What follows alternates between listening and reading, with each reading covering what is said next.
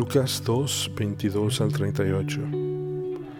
Al cumplirse los días para la purificación de ellos, según la ley de Moisés, lo trajeron a Jerusalén para presentar al niño al Señor. Como está escrito en la ley del Señor, todo varón que abre la matriz será llamado santo para el Señor.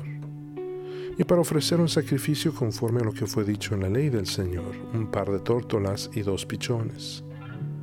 Había en Jerusalén un hombre que se llamaba Simeón este hombre justo y piadoso esperaba la consolación de Israel y el Espíritu Santo estaba sobre él.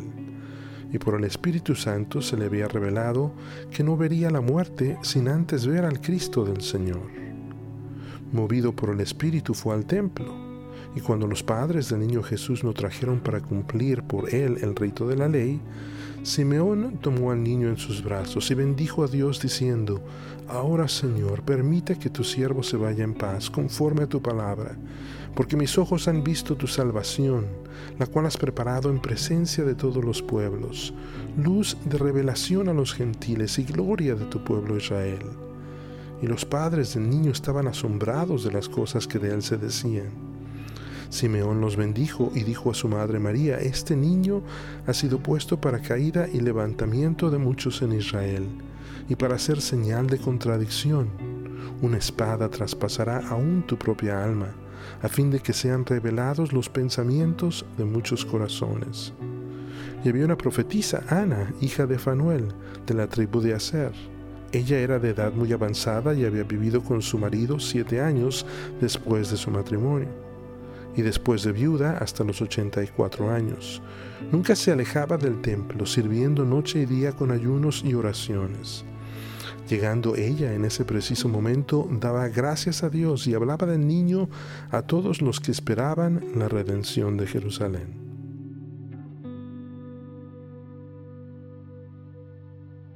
En esta tercera semana de nuestro recorrido del agradecimiento a la adoración, de Thanksgiving a Navidad, Hablamos desde hace unos días del gozo. Desde un principio consideramos la realidad de poder vivir en el presente a la luz y con la esperanza de una realidad futura. También la semana pasada hablamos de ese fiel amor del Padre y del amor de Cristo que sobrepasa todo el conocimiento, como dice Efesios 3:19. Un amor que le llevó no solo a pagar ante Dios como juez justo por nuestras culpas y pecados, pero también a darnos un récord de justicia y al ser adoptados a su familia. Y en esta semana consideramos el capítulo 35 de Isaías que en el contexto de juicio y disciplina para el pueblo de Dios, ahora este pasaje se tornaba a esperanza. Era importante recordar que este proceso de santificación, que muchas veces es doloroso, Dios lo usa no solo para su gloria y por nuestro bien, pero inclusive y todavía más para nuestro gozo completo. Hoy continuamos considerando cómo el crecer espiritualmente es ir del miedo al gozo y al recordar que no somos huérfanos en este mundo, pero tenemos un buen Padre Celestial que guía nuestra vida. Pero ¿cómo podemos ir creciendo en gozosa dependencia de Dios, especialmente en un año como este?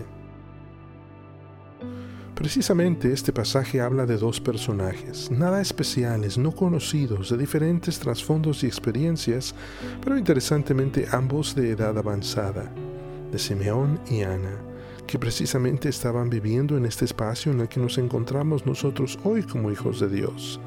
Sabemos de las promesas de Dios y su provisión en el Evangelio de restauración de todas las cosas, de su compromiso de terminar la obra que comenzó en nosotros, pero constantemente nos desanimamos, nos descarriamos, nos afligimos y nos da temor.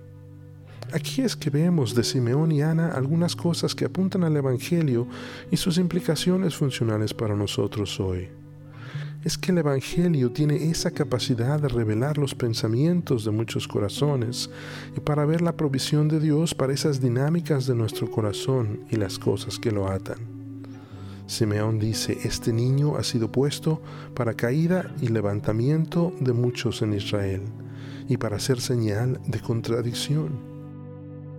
Y es que el Evangelio siempre hará estas dos cosas.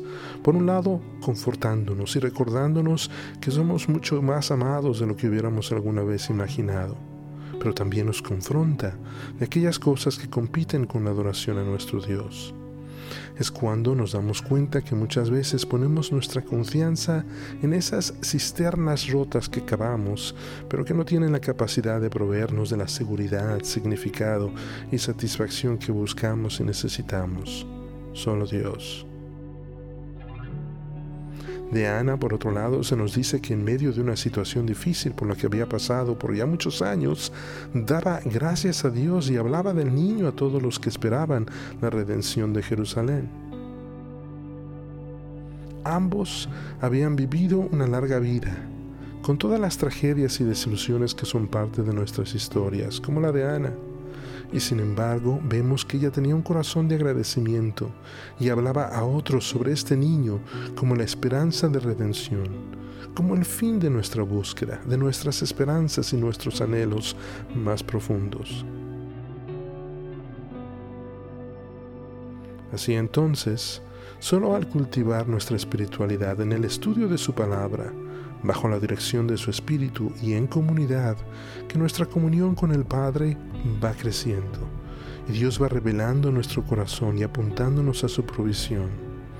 Es un proceso de confrontación y confort, de arrepentimiento y fe, que sí lleva además intencionalidad y colaboración con la obra del Espíritu, pero que poco a poco va produciendo en nosotros y como una evidencia de su gracia, una vida de gozosa dependencia de Él una vida del miedo a la alegría. Pero el ángel les dijo, no temáis, porque aquí os doy nuevas de gran gozo, que será para todo el pueblo, que os ha nacido hoy en la ciudad de David un Salvador, que es Cristo el Señor.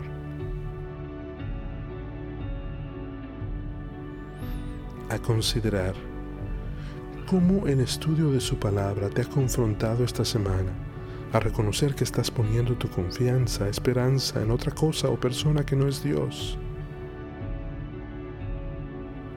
Cómo la provisión de Dios en el Evangelio te ha llevado a poder responder en arrepentimiento y fe. Has orado porque el Señor en su gracia te muestre cómo Él está haciendo cambios profundos en tu vida y para llevarte en un creciente proceso de gozosa dependencia de Él.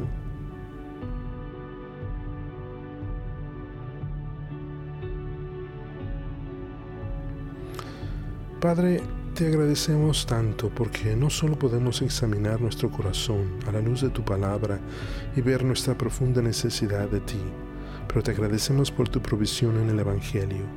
Ayúdanos a crecer en nuestro entendimiento de Él y de manera que podamos valorarlo y atesorar la obra de nuestro Señor Jesucristo por nosotros.